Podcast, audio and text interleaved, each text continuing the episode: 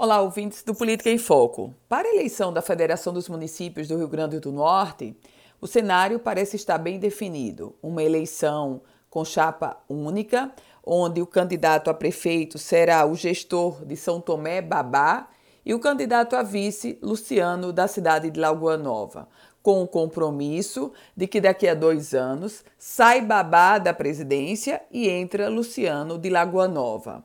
O clima anteriormente se desenhava para uma disputa entre Babá e Luciano. Agora vai aparentemente para um acordo.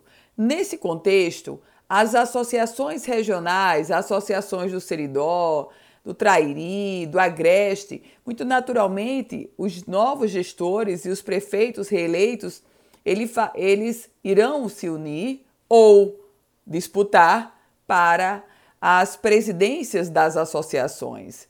Naturalmente, os gestores que vencerem, que se tornarem presidentes, ganharão uma visibilidade maior.